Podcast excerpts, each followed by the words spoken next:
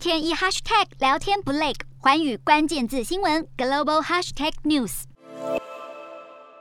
东帝汶总统大选在二十号进行第二轮决选投票，最终是由诺贝尔和平奖得主。霍塔以三十九万七千一百四十五票，得票率是百分之六十二点零九，击败了现任总统古特瑞斯，取得压倒性的胜利。好，东帝汶是前葡萄牙殖民地，曾经被印尼占领长达二十四年。而七十二岁的霍塔曾在二零零七到二零一二年担任过总统，因为致力寻求和平解决东帝汶冲突，在一九九六年获颁诺贝尔和平奖，而这也将是他第二度执政，预计在五月二十号，东帝汶脱离印尼独立二十周年当天来就职。